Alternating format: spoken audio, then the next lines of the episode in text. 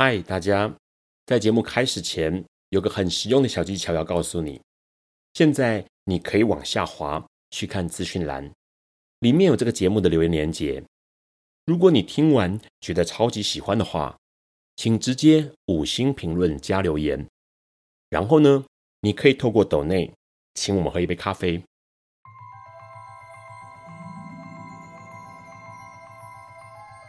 This is flaw. Alice is lost。尼采说：“没有事实，只有诠释。”幸好在本瓜的世界里，问题永远比答案重要。今晚，让我们一起。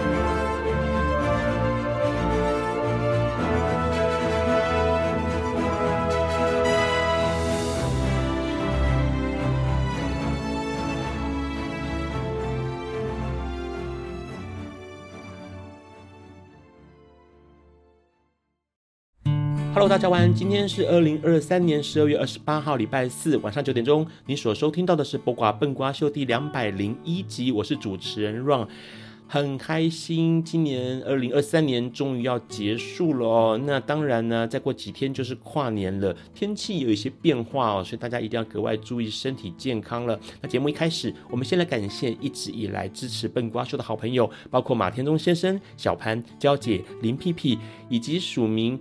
喜欢笨瓜秀的听众，还有 Winder 哦。那笨瓜秀每周四晚上的九点钟，会在所有 Podcast 平台上面与大家一起以多元的立场、质疑的态度，抛出问题，从时事、阅读、艺术、指人精神出发来聊同志 LGBTQ、性别平权认同、生命经验，还有社会观察哦。那我们赶快来看一下十二月二十一号到十二月二十七号的新闻哦。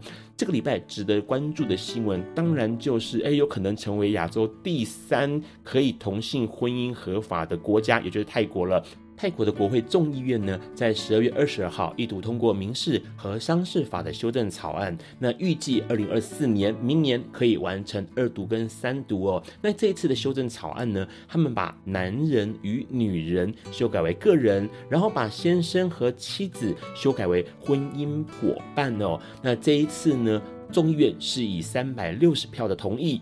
对上十票的不同意哦，看起来这个数字还蛮悬殊的啊。其实说实在话，泰国曾经有机会成为亚洲第一个通过同性合法的国家哦，因为他们在二零一八年的时候，泰国军政府内阁就通过了同性伴侣法的草案。只是呢，在二零一九年三月，泰国举行了国会众议院的选举哦，因此这个草案就被搁置下来了啦。那到二零一九年选举过后呢，新国会成员上台了。说的法律程序必须再走一遍哦，因此拖延到了现在。那不过呢，在继这个呃台湾以及尼泊尔之后，有机会成为第三个亚洲可以同性婚姻合法的国家，也相当棒哦，相当厉害哦。那当然啦，提到了尼泊尔就不得不说了，因为他们在二零二三年六月的时候呢，尼泊尔的最高法院颁布了临时命令，让这个保守的国家能够为同性婚姻哎打开一条新的。道路哦，然后呢，在今年的十二月二十九号。第一对同性伴侣呢，也顺利登记完成了。因为其实在这个尼泊尔，他们是印度教占多数，其实相对是相当保守的，所以可以看到，从二零二三年哎六月已经可以同性婚姻合法，但是迟迟到了年底，也就是十二月二十九号才出现了第一对夫妇哦。那他们俩呢，其实在二零一六年的年初的时候呢，就在加德满都依照印度教的传统仪式结过婚了。不过呢，在法律上的登是直到了十二月二十九号才完成哦，这是相当令人觉得欣慰的。相信未来有更多的同性伴侣会出现登记并且结婚哦。那说到宗教呢，就不得不提对 LGBTQ 议题呢相对保守的基督教啦。那刚好也是这个耶诞节刚过嘛，所以就有一个有趣的消息哦，这是在意大利发生的啦。因为意大利呢。呃，有一个教会，这个教会叫圣彼得和圣保罗教会。那他们呢，相当有意思，因为他们的这个神父萨拉支持 LGBT 族群，同时也相当的左派哦。然后呢，他为了因应这个 LGBT 潮流哦，将在教会里头布置的相声场景，这个呃类似看板或背板哦。把上面的人物做了一些调整，人物的调整是这样子的：原本这个耶稣降生场景呢，应该是婴儿耶稣以及圣母玛利亚，还有她的丈夫圣约瑟哦。不过呢，这位神父把这个圣约瑟这个男性改成了另外一个女性，因此就引起了相当多天主教徒还有保守派的抨击啦。不过这个神父他说了，他说呢，在他们的教区里头有有很多的小孩子是来自新形态的家庭，这些小孩子他们。家庭背景有可能是分居的，有可能是离婚的父母，或者是同性恋伴侣，或者是单身的人士，或者是年轻妈妈哦。他想要强调一件事情，用这个背板来强调说，家庭不再是传统的家庭，它有可能有更多的变化跟更多的想象哦。那回过头来看看台湾，台湾呢，目前要面对了二零二四年的选举，所以到处都有看到造势场合啦。那在十二月二十三号呢，民众党总统候选人柯文哲在高雄冈山的造势晚会上面就出现了一个小桥段。这个桥段是这样子的：民众党不分区立委候选人林国成在致辞的时候就说到，他说：“哎，苗博雅，我是称呼她小姐，但是她的穿着让我不屑叫她小姐哦。”啊，这个话一出，当然让许多的柯粉认为说。说哎，这不应该这样说话，很不 OK 耶，因为这样说话实在是有性别上的歧视了。那苗博雅他也说了，他说哎，林国成的言论证明自己没什么大问题。所以呢，林国成只好骂他的穿着，或者是这个性倾向，在性别气质上面做文章。但是他也说到了林国成的言论，对于正在成长的青少年是最坏的示范哦。那苗博雅也说了，他说个人受到了政治攻击没有关系，但校园里面同志青少年不能再受到更多的误解和霸凌。我要为了正受到霸凌所受苦的孩子们站出来，破解林国成性别霸凌的言论呐。那当然呢，苗博雅一直以来对于 LGBTQ 议题、对于性别、对于平权这件事情都做得非常的彻底哦。那也希望呢，所有的政党候选人都可以想一想啦，哦，不要再拿这些性别啊，拿那些人身攻击作为选举的工具或者是武器，这是很不好的示范哦。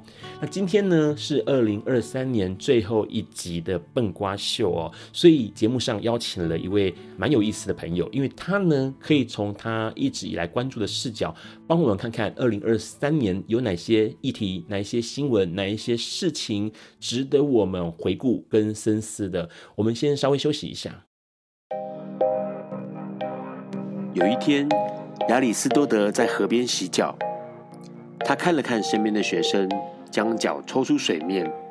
在踏入河中，说：“此水已非前水。”另一位古希腊哲学家赫拉克利特也说：“人不能两次踏入同一条河中，因为无论是这条河或这个人，都已经不同，就如同历史上的今天。”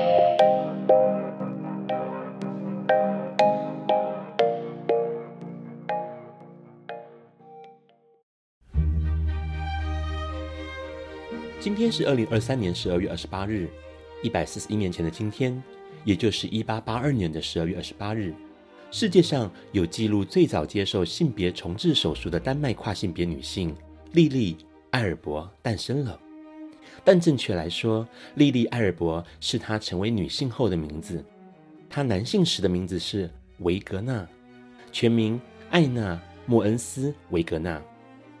维格纳出生于一八八二年的十二月二十八日，丹麦南边的大城瓦艾勒。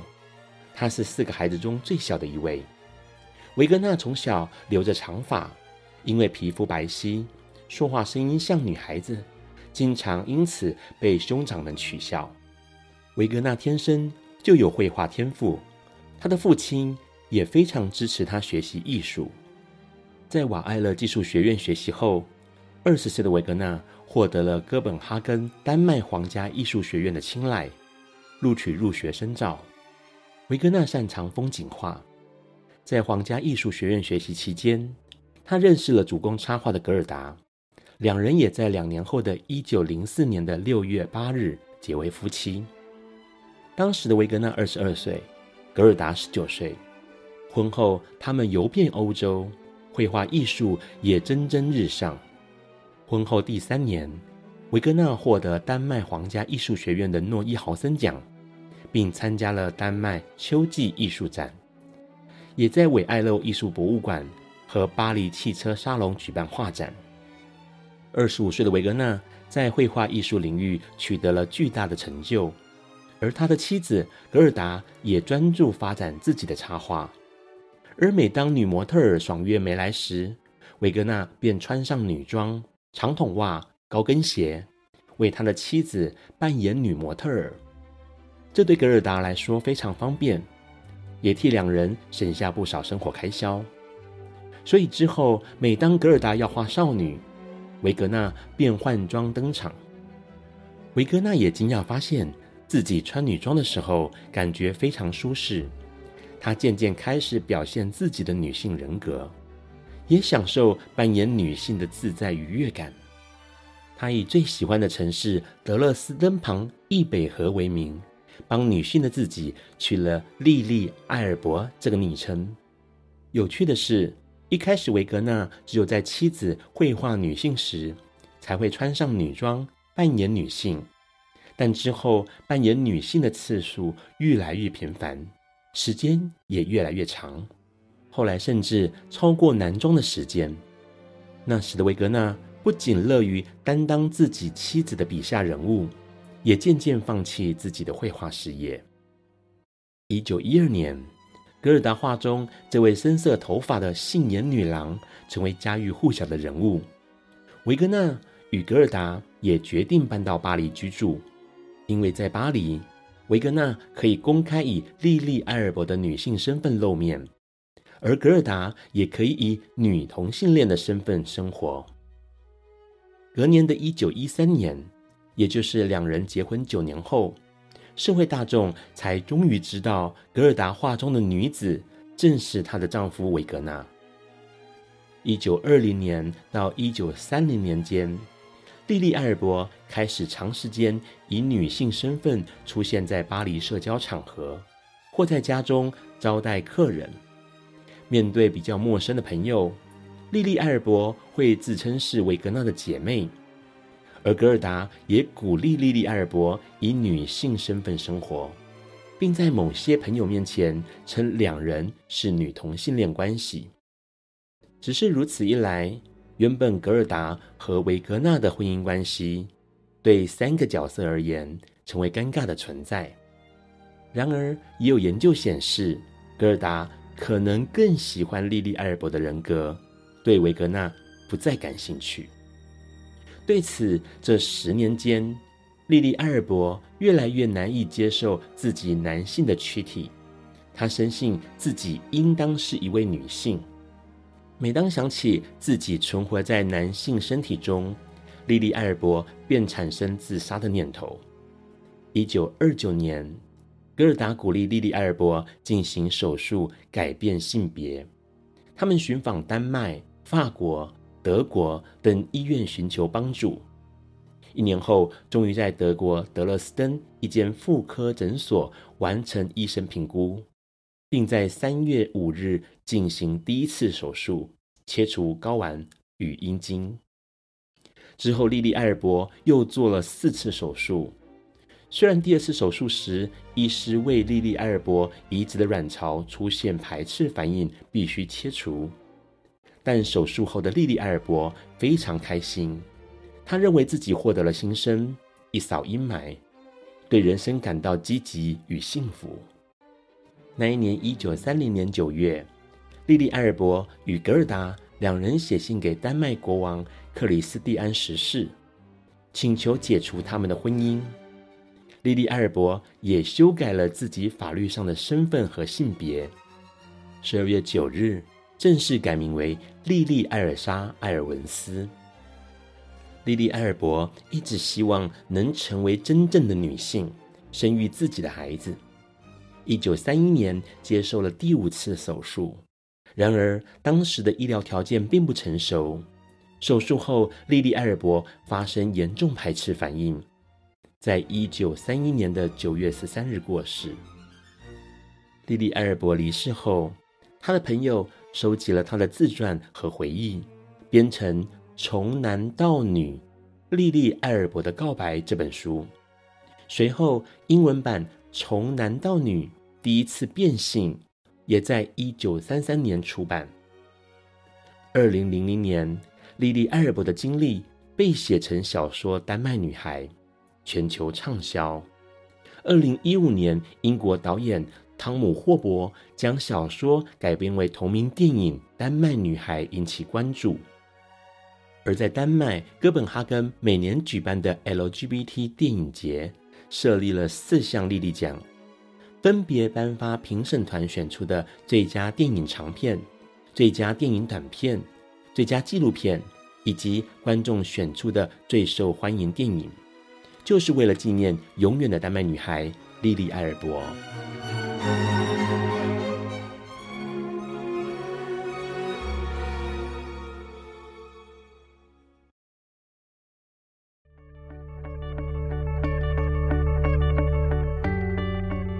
今天是昨天的明天，是明天的昨天。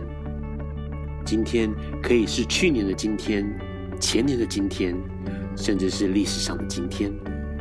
但今天不会重来。你今天过得如何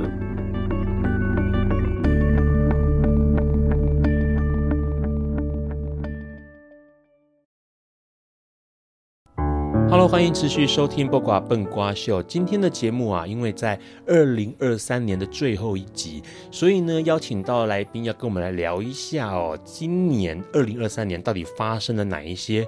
值得我们关注，或者是回头思考一下，到底这些事情对或不对的哦。我们先跟来宾打个招呼吧。Hello，Hello，大家好，笨瓜秀的听众朋友，大家好，我是台湾绿党的中央执行委员甘崇伟。那我也有一个 Podcast 节目叫《天下第一台》，那是讲台湾以及世界呃各国的大事，所以欢迎大家收听我的节目。谢谢。好，我们今天邀请到了甘崇伟，A.K.A 也是。天下第一台的台长 扑谷鸟 哦，我们现在聊一下，在正式要聊到二零二三年值得回顾的新闻之前，我们先来看一下最近有没有什么新闻或什么消息，或是议题特别让你值得在意的。好，最近呢，其实我的节目停更了一阵子，就是为了 我们接下来二零二四的总统和立委大选。那台湾绿党从一九九六年创党以来，就不断的在呃环境议题，然后永续方面的议题，还有公平正义上面的议题，以及人权上面的议题，不断的在奋斗着。那当然，我们这次二零二四年也有推出来我们最强阵容的不分区候选人。是。然后有八位，全部都是女性。那呃，先来跟大家介绍一下台湾绿党好了。是。那其实绿党，全世界现在有一百多个国家都有绿党。对对。然后我们同样在全球绿党的这个组织底下。是。对，所以我们信仰着一样的价值，就我们刚刚说的环境、永续、公平正义和人权。是。对。那所以呢，我们呃非常重视绿能。对，我们要环保，那我们重视环境永续，所以我们要反核，我们要减碳。那我们要求居住正义，所以我们要求社会住宅要多盖一些。然后我们更要求，呃，比如说，当你买到第三间房、第四间房，银行核准你的贷款成数要呃降低。比如说，你买第三间只能贷四成，是。对，你买到第四间只能贷两成，因为居住正义嘛。对，这这是其实其他政党都没有提出来的一点，是。因为其实真的斩断金流、斩断炒房的这个始作俑者，你才有办法就是防止这个房价继续上涨。嗯、对，然后这个是我希望其他政党也可以跟进的地方。是。对，然后还有在我很重视交通的安全，交通，特别是行人跟机车。因为毕竟是这个是最弱势的族群，对。然后我们也重视移工的权利，移工的，对。台湾移工其实没有投票权，是。当然，在台湾移工其实到处都看得到，是。而且他们跟我们的生活息息相关。没错。那我们希望，其实目前有个很大的问题是，呃，中介在里面其实扮演着呃，他们没有做好他们该做的角色，所以我们希望能够公办中介。就是由政府来担任中介的角色.这样我们就可以透过我们民意代表的方式去监督，是对，而不是现现在就是野蛮生长的状况，是对。然后我们也呃重视 LGBTQ 的权利，呃，台湾绿党是最早有同志候选人的，有最早有 LGBTQ 的候选人的。那所以我们像呃目前的同志运动走到现在，我们希望能够开放代理孕母。Okay, 那当然我们、嗯。呃，非常重视这个代理孕母，这个孕母本身的权利，对，所以我们要确保在这个孕母的权益不被侵害的状况下来实现我们的代理孕母政策，是。对，然后那我们也重视儿童和老人的权利，所以我们希望下次。呃，家庭照顾假本来有这个假的，嗯，大家可能没请过，因为它会跟事假是差不多的状况。但是我们希望，呃，家庭照顾假可以给全薪，是因为现在台湾步入这个老龄化的社会对，对，然后我们的儿童少子化的社会，所以我们就需要更多的这方面的保障，是对。然后我们也重视动物的权益，对，不只是呃毛小孩、猫猫狗狗，也不只是野生动物，我们还重视经济。经济动物的权利。是，对，像牛啊、猪啊，对对对，像是、啊、呃我们的蛋鸡母鸡、嗯，它目前就是在一个 A4 大小里面塞了四只母鸡，在这个格子笼里面生长，那它就是过得会很不开心，嗯、对，那所以呃我们希望能够进进逐步的解除这个格子笼的蛋鸡现象，是。对，然后接下来呢还有一些比较呃先进的一些政策，比如说安乐死。合法化，嗯，对，比如说，呃，医疗用大麻，就是扩大它的适用症，因为现在有少部分的病症可以用大麻来来治疗，在台湾，但是呢，其实，呃，不管是日本跟韩国，基本上已经是全面医疗用大麻合法了，是，但是比较开放的台湾却还没走到这一步，嗯，对，所以我们这次也有相关的政策，还有原住民的传统领域。如果你要去开发的话，那原住民的部落必须要有知情跟同意权，嗯，对。然后还有性工作者他们的产业，我们希望能够就地合法。是对，就是呃性工作呃性产业，其实在台湾早就根深蒂固了，对。只是我们就是遮住眼睛不去看它，是。但其实我们应该让呃不管是消费者还是工作者都可以要拥有呃。够多的权益是对，然后性产业也可以就是纳管，也可以收税，嗯，对，然后这些大概是我们的政策。我们这次有呃十六大主打政策，欢迎大家上绿党的脸书去观看。好，在第一段节目还有一分钟的时候，哈，Ron 想要问一下我们的崇伟哦，嗯，呃，听起来绿党在乎的事情，真的就是人民所在乎的那些很细琐的小事，对不对？对，没错，就是他其实。呃，比如说文中是森林，但是森林没有投票权；文中是动物，动物没有投票权；小孩没有投票权，老人搞不好也没办法出去投票。嗯、但是我们就是绿党，就身为一个能够替他发声的平台，对对，希望能够照顾到呃方方面面的各个角落。对.这些各个角落通常不是大家。呃，第一时间会看到的事情，嗯，但是却在我们的身边，我们的周围。好，所以今天为什么在二零二三年最后一集会想要邀请到崇伟来笨瓜秀，就是因为想要透过他的眼睛，或者是说他的这个呃，他所相信的价值的那个滤镜，来看看二零二三年到底有哪一些新闻，或是哪一些议题值得我们关心。我们先稍微休息一下。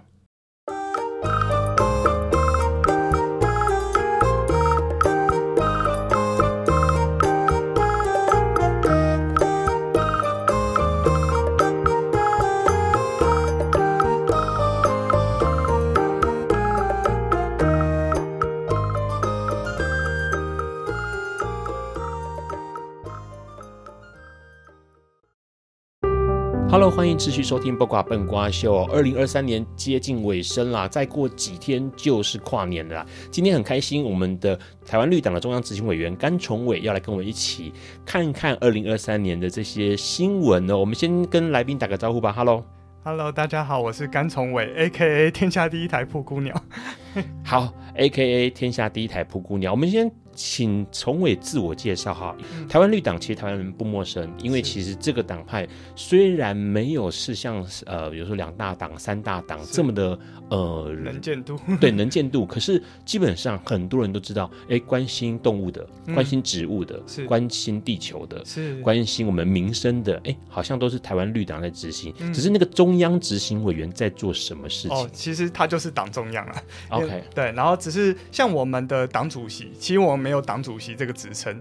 我们的我们只有召集人，是。对，然后召集人呢就会召集这个中央执行委员来开会，嗯、来做说政党决策，所以我们不像可能国民党、民进党他们，我们传统叫做列宁式政党，所以他们的党主席拥有很高的权力，但我们不是，我们的党主席顶多兼任发言人而已。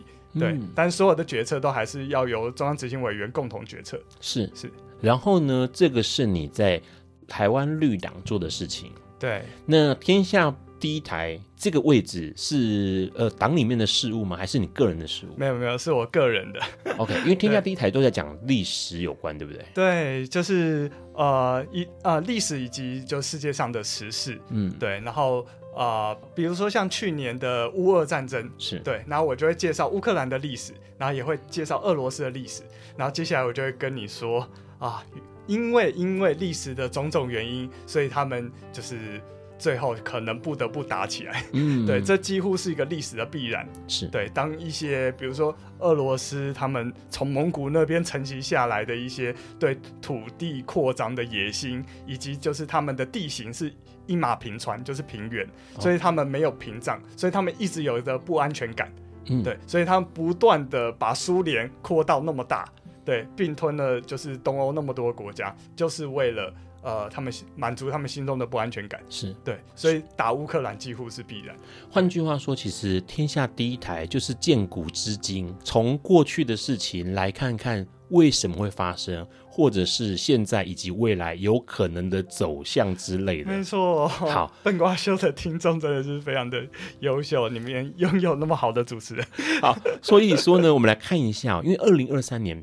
蛮多事情发生了。嗯，对于 Run 来说，二零二三年很特别，因为二零二三年算是这个全球经历过一场呃致命的危机，病毒之后是各国开放之后的头一年，嗯、没错，好多事情都发生了。嗯，就这一年来说，有没有什么关于 LGBTQ 或性别或人权的相关议题或新闻是蒲公鸟好崇伟你自己有特别留意到的？好，一条一条，我们来好好的聊一下，让大家回忆一下。好好，首先我觉得最爆炸的一件事情，就是也是今年不得不提的一件事情，就是有个东西的诞生，它会大大的改变人类社会的面貌。这个东西是 Chat GPT。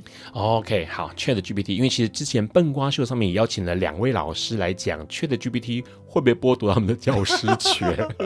OK，好，这个新闻为什么对于崇伟来说是这么的呃 shock 或震惊？哦，第一个就是就我前面讲的，他真的会完全改变接下来可能每个人工作的样貌。是对，例如呃，像我曾经当过当过台湾绿党脸书的小编，是对。那其实我本来的文笔没有到很好，但是还算是有论述能力，可以写文章等等。但是有了 Chat GPT 之后，我怎么做？我是把我要的一些关键字，简单来说就是我的大纲，先告诉 Chat GPT 我要写这样的文章，然后他就帮我写完了。那写完之后，呃，他大概会帮我完成到九成，OK，也就是我给他三成，他给我九成，我再把它润饰一下，变成我自己的说法，然后加呃加强我想要强调重点，变成。十成，然后我就可以交出去，就可以上去了。这个对你来说，ChatGPT 的出现对你来说是帮助还是威胁？你自己觉得？哎，都有，都有。比如说，我是软体工程师，我本职是呃游戏的软体工程师。那基本上我现在写程式，我都叫 ChatGPT 帮我写.因为他写的又好又快。嗯，对对对，只是呃，接下我们要怎么使用它而已。是对。那呃，比如说我写一些简单的程式，比如说我想。写一个网络的爬虫，让他帮我去爬。可能比如说这个相簿的所有照片，它的 UI 设计也不是很好，我要一次全载过来，它可以瞬间写完。哇，对，那我只要执行就好了。对，它会大大的改变。呃，你像城市工程师，大家可能以为是这个。最最不可能被取代的，对对，在 AI 时代最不可能被取代的。我告诉你不一定，因为目前 ChatGPT 写的程式比我们好太多了。OK，有没有什么职业或什么样的工作性质，从我也会觉得它可能取代性没那么高？哇，我真的很难说。坦白讲，我没办法给你一个我很肯定的答案，嗯嗯，因为到目前为止，绘图的 AI 太强了，了。对，对，比如说我们录 Podcast 节目，我们现在只有音档。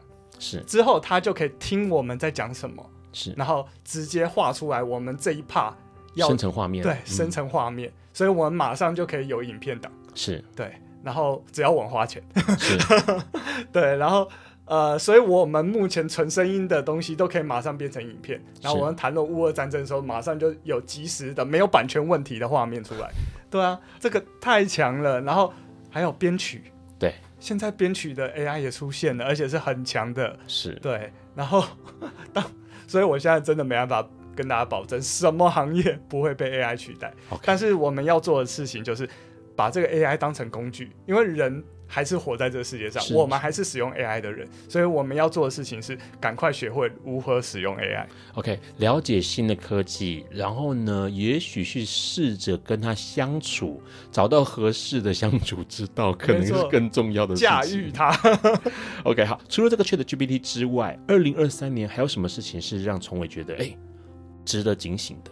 嗯，然后接下来呃有一件事情想跟大家分享，就是。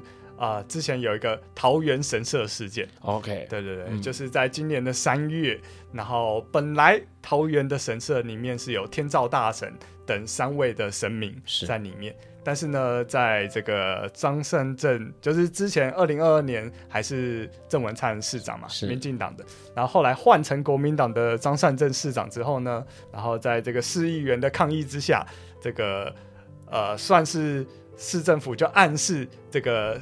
桃园神社的承包商把这个神明给送走了。为什么他们要这么做？好，我就直接跟大家讲结论好了。好 就是其实从那个市议员的反馈来看，其实就是因为当地呃，因为那个地方其实完整的呃，它同时是忠烈祠，是，是也同时是桃园神社。那这个历史的脉络就是日治时期的时候，那个日本把呃。神道教信仰带来台湾，然后在台湾各地都设立了神社，所以台湾当初是有非常多的神社的。对，然后桃园神社是其中一个还呃有一点有一一定规模的神社，而且好像保存还蛮完整的。对对对，嗯、然后为什么保存那么完整呢？是因为呃后来日本战败嘛，然后日本放弃了台湾的主权，然后国民政府接管台湾，然后那个时候呃国民政府其实。急需要忠烈祠.因为就国共内战的时候死了很多的军人，是死了很多的官兵，那他们需要忠烈祠。但是当时就是二战才刚打完，然后国共内战又刚打完，其实没有资源啊。是对，台湾当时如果没有美元，就快破产了。对，所以当时呢，就是只好借用这个非常有庄严的神社来建忠烈祠，嗯、全台湾各地都这样建了。是对，然后。当建完这个忠烈祠之后，桃园神社就是第一间呃改从神社改建忠烈祠的。对，那它改建忠烈，这也是为什么桃园神社保存的那么完整，因为它没有经历到那个破坏时期，它就直接转型成忠烈祠了。嗯、对，然后后来呢，呃，经历了一件事情，就是中华民国跟日本断交。是对，然后断交之后呢，蒋经呃就是当时的政府对。呃，就出台了一个行政命令，说要清除呃日治时期遗留下来的有关日本优越感的所有的遗迹。是对，所以你会看到所有的神社都不见了。嗯，对对对，就是就只只剩下这个一些片段。是对一些就是。好，部分的建筑或者是部部分的雕刻还在，是对，但是呃，桃园神社在因为当时保留的很完整，嗯，对，所以在呃社会各方的文化人、各方的贤达奔走之下，包含很多战后移民，也就是我们所说，说的外省人，是对，他们都看到了这个日本神社保留的那么完整的文化价值，而拼命的就是还上电视去辩论这个议题，嗯，才让桃园神社很完整的保保存了下来，是对，对，可是。原本保留下来也是从神社变成忠烈祠，对对对。那什么时候出现了天照大神？其实就是二零二二年，二零二对，就是去年。对呃，因为为了要活化这个古迹，坦白说，我在呃桃园哦中央大学在 桃园呃读了四年书，然后常常摩托车回来台北，我根本就不知道有桃园神社。神社嗯、对，我知道有忠烈祠，但根本不知道有桃园神社。对，然后后来是二零二二年。那个承包商为了活化这个古迹，然后他在他请他跟日本的鸟取神社合作，嗯、然后迎来了天照大神等三位神明。是对，然后而且他不是说把那个忠烈祠的那个忠烈赶走哦，没有没有，忠烈祠还是在原来最大的那个拜殿，嗯，他是在旁边的，就是。神职人员的办公室是在那边，把它算是转变成了就是呃神明的所在地。是对对对对，然后大家可以去那边参拜。对，所以它其实是一个共存的状况下，它不是说我在同一栋或者怎样。然后在二零二三年的时候，张善政接管了之后，他就把这个神明给赶走，对，对，对，让这个桃园神社就又恢复成了忠烈祠的状态。对，就是。呃，没有神，没有呃，只剩下忠烈祠的先烈了。是对，然后没有日本的神明。但是我觉得，以我的观点，二零二三年的今天，就是我们又跟日本那么友好的状况下，我们又是这个就是太平洋的西侧最坚实的盟友。是对。那在这个状况下，其实我觉得我们应该要放下过去那些历史包袱、那些成见了。是对。我们这些先烈，他其实不止反日的啊，也有反共的啊，还有甚至之前那个反清时期的那些先烈，都在那个忠烈祠里面。对，那他们搞不好意识形态也很冲突啊，里面的人。对，但是他们都可以在一起了。那旁边一点的日本神明为什么不可以在一起？而且重点是哦，对于 Ron 来说，人民其实有这个接触更广文化的机会跟权利啦。嗯、说实在话，把桃园神社里面的天照大神这些日本的神道教神明请走了。其实，如果我们也好想要接触，我们还是可以去日本接触嘛。是啊，是啊。对，所以这个事情哦，我觉得很有趣，就是有一些呃执政的人，或者是在负责主事的人，他可能会有某一些想法，这些都值得我们去思考一下哦。我们待会要跟我们的崇伟继续聊其他跟二零二三有关值得注意的新闻，我们先稍微休息一下。爱因斯坦说。这世界不会被那些作恶多端的人毁灭，而是冷眼旁观、选择缄默的人。苏格拉底说：“世界上最快乐的事，莫过于为理想而奋斗。”今晚，谁来跟我们说悄悄话？明人人悄悄悄话。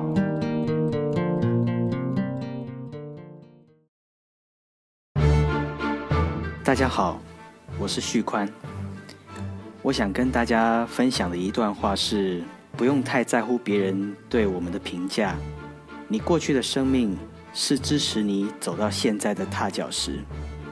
千万不要看清自己的过去。将来我们想过什么样的日子，或许还很模糊。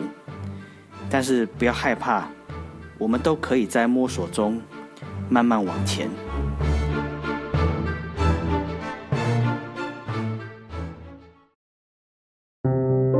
欢迎持续收听《播瓜崩瓜秀》。刚刚我们先聊到了两件事情，这两件事情都蛮有意思，是在二零二三年发生的。ChatGPT 爆红哦。除了这个之外呢，桃园的神社没有神了。哎，其实刚刚 Ron 也想到，花莲的庆修院也是一个日式风格的一个地方嘛，嗯、然后也是保留下来，其实还蛮有意思的哦。这件事情值得我们思考。除了这两件事情之外，还有没有什么事情是呃崇伟注意到的？在二零二三年。好，我觉得这个议题也绝对绕不过去，那就是人选之人带来的 Me Too 事件了。OK，Me Too 真的在二零二三年震荡了整个台湾。嗯，好，这个是一个运动了。对。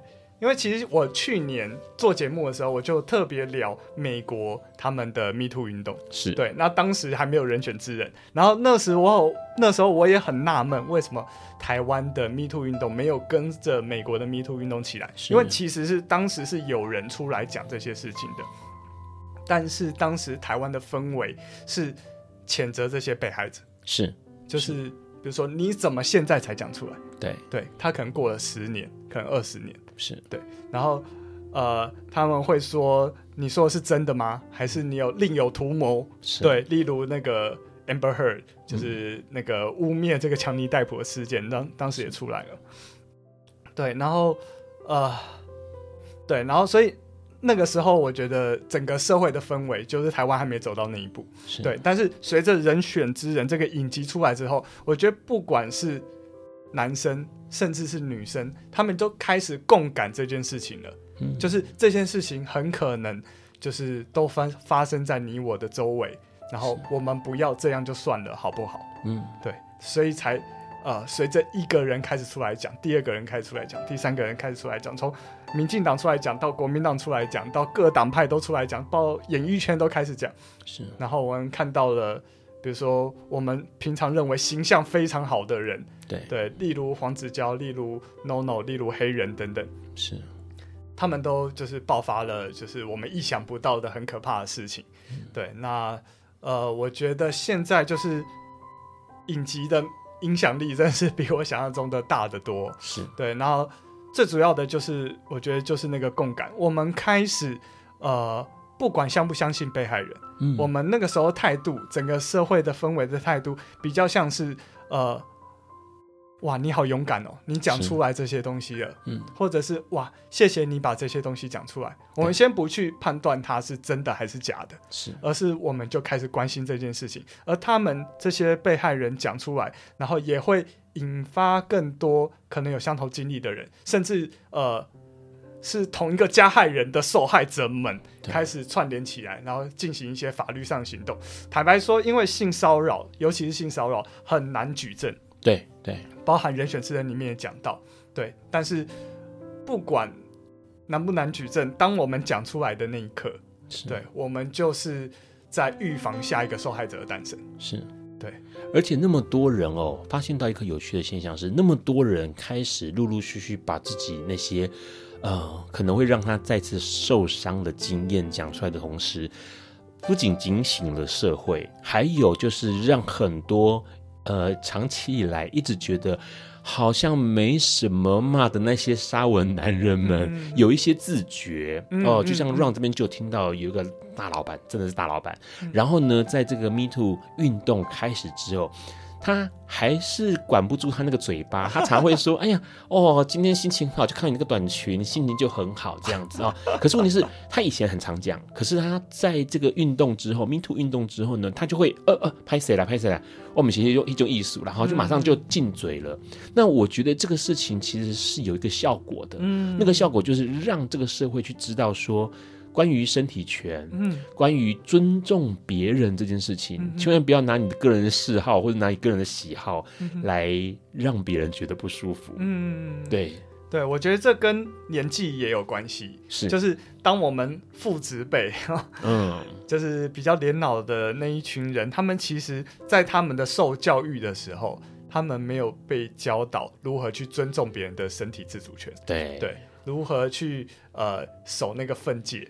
因为可能流行的文化、娱乐的文化，比如说呃诸葛亮的歌厅秀 就很常，就是拿这个当开玩笑嘛。是，但就是呃也要跟大家讲，舞台的表演跟私下的相处也是两回事。是，对对对。那我们必须呃在我们就是这一代呃知道要尊重别人身体的自主权的时候，我觉得这也是就是人选之人刚好在这个时间点爆发的原因，嗯、然后让 Me Too 运动这个就是让大家勇于。出来讲，对，台湾人也是遗忘，善于遗忘的，因为现在好像也没有什么人跑出来继续让这件事情有更深刻的发展了哈。嗯，不过我觉得这个整个社会已经就是在一个我们要重视这件事情的状况下。其实我自己那个时候还就是私讯了，就是四个，我觉得我可能对他有做过逾矩。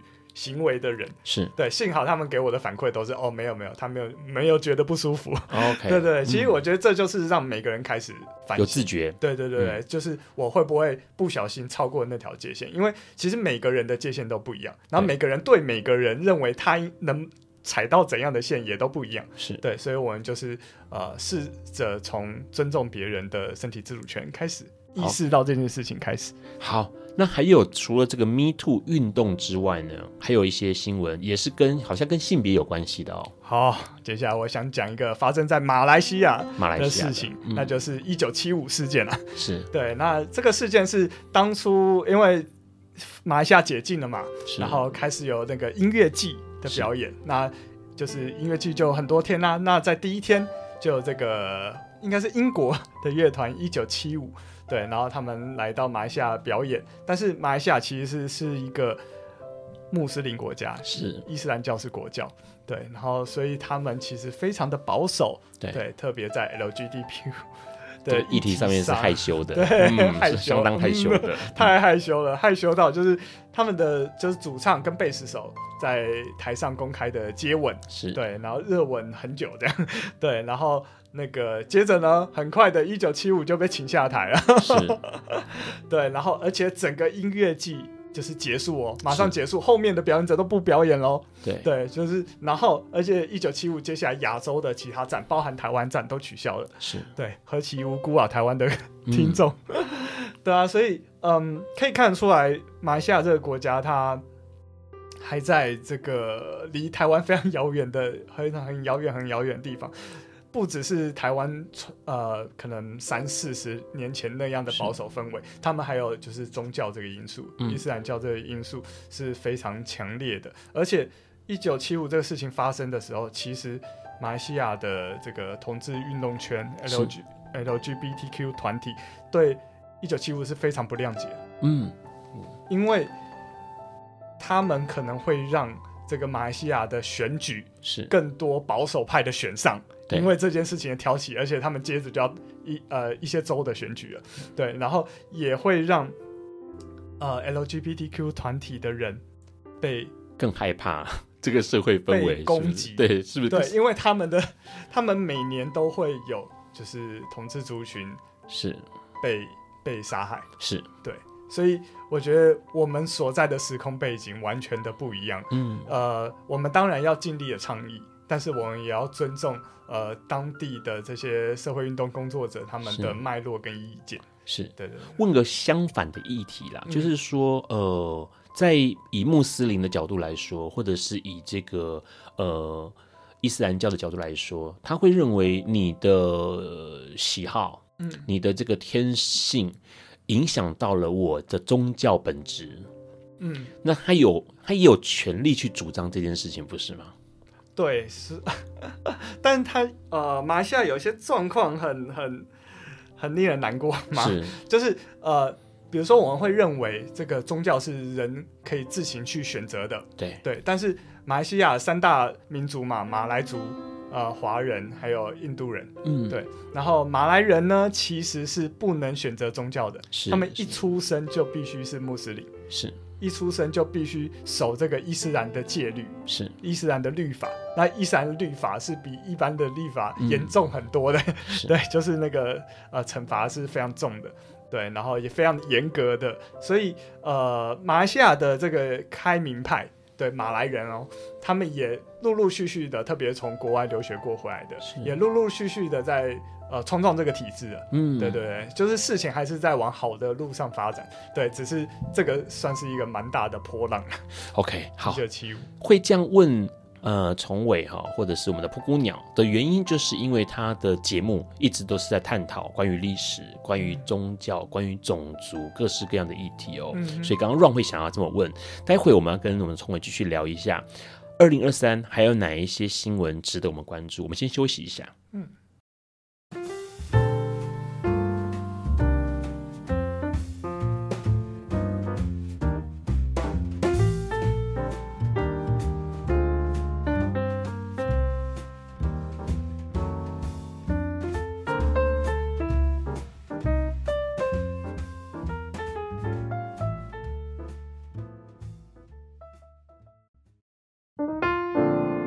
欢迎持续收听播瓜笨瓜秀。刚刚从伟聊到了两件很重要的事情，一个是 Me Too，Me Too 从事件发展成了 Me Too 运动。另外一件事情呢，发生在马来西亚的。那除了这个之外，还有没有什么新闻是二零二三年值得大家关注的？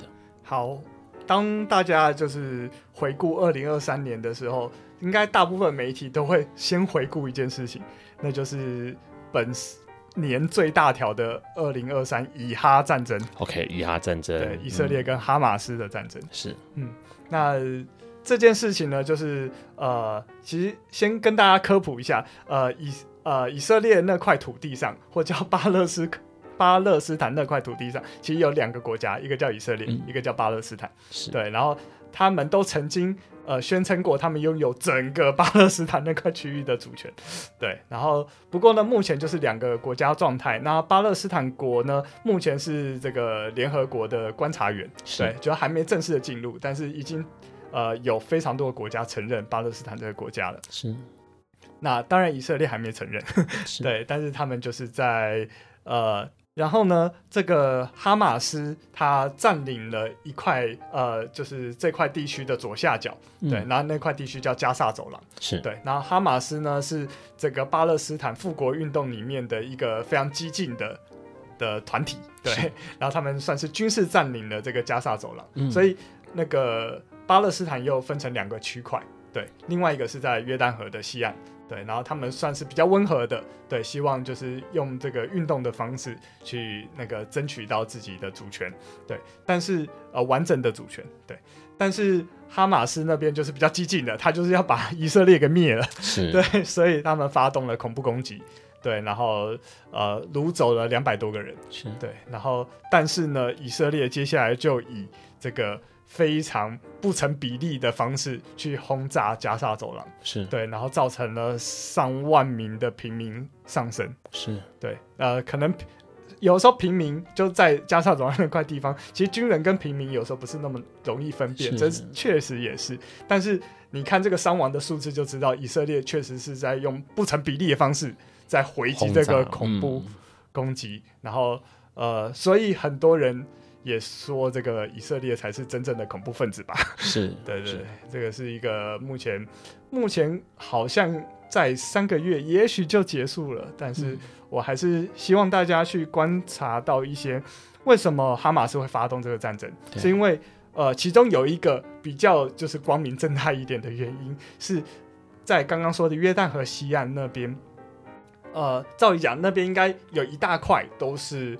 巴勒斯坦人的土地，嗯，然后用归巴勒斯坦政府所有，但是以色列人其实严格控管了他们所住的区域，嗯，并且在这些城镇跟城镇中间建立新的屯垦区，然后是以色列人在那边居住的，是。对，也就是说以色列的犹太人有。部分的人，而且在这个以色列政府默许之下，不断的侵占巴勒斯坦的土地，而且那些土地是联合国认证过，那就是巴勒斯坦土地。对，而且联合国里面呃的理事国们，对，就每年会有一定呃的理事国，他们都表决说要那个以色列的人从那块巴勒斯坦土地退走。对，对，但是只有一个国家他不会投赞成票，那个国家是美国。对，然后美国常任理事国有一票否决权，是对，所以才让以色列肆无忌惮的一直做这样的事情。嗯，那这也造成了哈马斯的反扑。OK，一直以来，以色列或者是犹太人在我们的印象中总是被害者。对，然后呢？但是问题是，他们好像长久以来啊、呃，有点滥用了这个呃全世界的目光，或者是滥用了全世界的同情。嗯、是。然后在这一次的以哈战争里头，很多人开始去思考这件事情。哎、嗯，他们是不是如我们想象中的那么的弱势，或者是他们才是真正的加害者？嗯，这值得我们思考，因为其实关乎到人权，关乎到种族嘛。对，嗯，就是其实。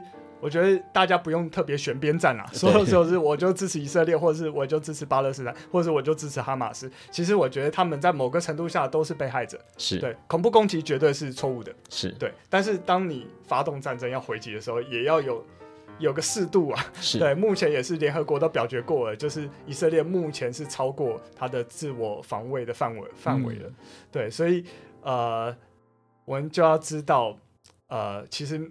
目前这些人都有他做不好的地方，对，我们不用选边站。然后我想，呃，另外再跟大家说的是，很多可能就是偏左派的人，是就是美国的白左啊，嗯、很多人都会呃一味的去支持巴勒斯坦。对，但是我也要讲，呃，像巴勒斯坦，特别是哈马斯，他们对于他们国内的 LGBTQ 族群也是残忍的迫害。嗯、是，对。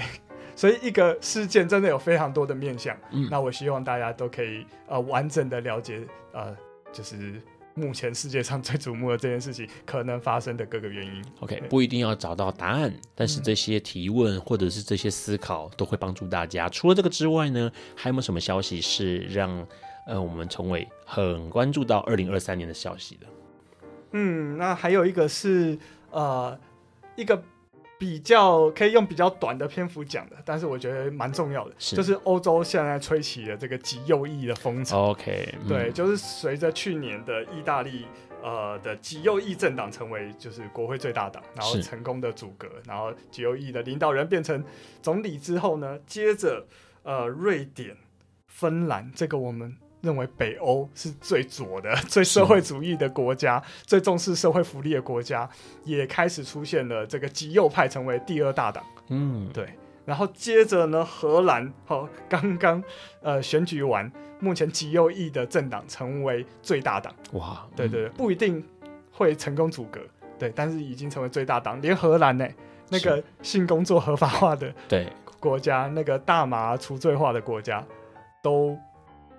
极右翼抬头了，那这当然是呃，因为移民造成的，就是从可能中东来的移民，对，对，到欧洲各地之后，原来的偏左派政府都尽量的去接纳他们，是。对，但是这也造成了一定的反弹，对，老百姓会受不了。随着像川普的上台，嗯、然后整个欧洲的右翼也都被激发了这个他们的热情，是。对，所以。呃，所以我们要小心的就是，目前欧洲好像越来越右了。那越来越右，当然对 LGBTQ 族群可能会越来越越不友善。对，对，这是大家要特别注意的。好，这个其实蛮有意思哦，因为其实从这个右派哦、右翼的崛起哦，可以看到一件事情是，反而是不管是刚刚提到了。啊、呃，其实蛮多地方，欧洲、美国也开始右翼有一点突出。嗯、那台湾呢，反而有点有趣，是对于性别或人权或 LGBTQ 有一些些蛮不错的进步啦。在二零二三年的时候呢，嗯、包括这一次我们在一月十九号之后呢，哎，我们的跨国伴侣可以依照这个涉外民事法律适用法来跟大家结婚。当然，除了台湾跟中国不行之外，其他地方。基本上都可以结婚了。嗯，那除了这个之外呢，在五月十六号之后，立法院三读通过了司法院释字第七四八号解释施行法修正案，然后呢，同婚的。呃，伴侣可以收养小孩，一起共同领养小孩，嗯、这件事情也是个很大的突破。嗯、然后呢，在这一次的经济合作及发展组织 （OECD） 里头，就调查出了一件事情，是二零二三年社会习俗性别指标报告，台湾的性别平等表现是亚洲第一。所以其实亚洲其实，在台湾这个位置上来说，亚洲好像蛮多不错的地方。没错。这整个二零二三年，如果让崇伟来总结一下的话，你觉得这个二零二三年有什么？什么事情是，哎，可以让我们发人省思一下的事？你说开心的部分吗？对，二零二三年，其实就是当然我们会看到，呃，确实一直在进步啦。这也是台湾绿党，嗯、比如说我们二零一六年的时候，呃，伴侣盟的许许秀文就是也是我们其中一个不分区的候选人。那我们这一次台湾绿党又推出第一位跨性别的呃不分区立委候选人，是。对那。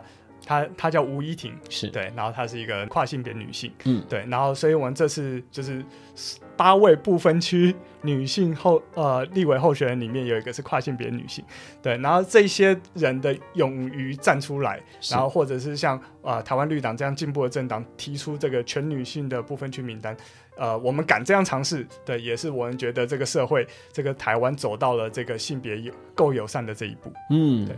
的确是哦，因为二零二三年结束了，其实对于 Ron 来说，对于很多人来说，应该都是这样子的哦。就是明年二零二四年要迎接总统选举跟立委选举了，那因为政治会影响到民生嘛，那对 LGBTQ 族群来说更是这样子哦。台湾一直在变化，然后呢，这个变化让台湾现在成为了一个在 LGBT 或者是性别议题上面呢有很大的。表现成为了亚洲的标杆，也算是民主、自由、火把里的火苗啦。那当然，台湾在进步、在成长，我们也一起跟着进步跟成长哦。最后面想要问问看大家哦，你度过了怎么样的二零二三年？二零二三年你印象中最深的一件事情是什么事情？明年二零二四年你给自己什么样的期许哦？都欢迎留言跟大家分享。最后面想要问一下崇伟哦，二零二三年你觉得你自己过得如何？哦，我觉过得有点辛苦。有点？为什么有点辛苦？对啊，就是呃，一方面要照顾家人啊，嗯，对啊，然后呃，一方面自己的节目也还在努力的挣扎中。哎，我有上过那个 Apple 的精选的第一位，好，对对对对，那希望接下来就是观众们持续的收听，那接下来也麻烦大家支持政党票二号 台湾绿党，让台湾的这个性别的。呃人权议题上，甚至动保议题上，是甚至环境议题上，都可以再更往前走一步。以及我们提出来的，其实安乐死或者是性工作合法，这些都是台湾其实有很高的共识，但还没有政党敢勇于提出那么大声的主张。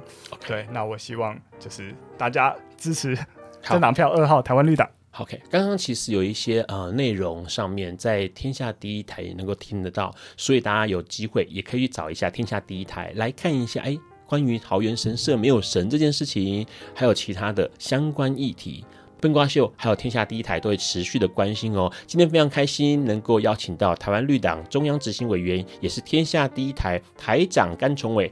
乌鸟来到笨瓜秀，谢谢你来，谢谢谢谢大家。下礼拜四一月四号呢，是 LPC 制作人武明，还有演员高华丽要来跟我们分享这一出已经演超过两百多场的一出音乐剧，到底是什么样的魅力，一直吸引大家。那在这边也先跟大家祝个新年快乐。今天的节目就到这边告个段落，很开心笨瓜秀能够一直陪伴大家，我们下礼拜四见，拜拜，爱你们哦，拜，新年快乐。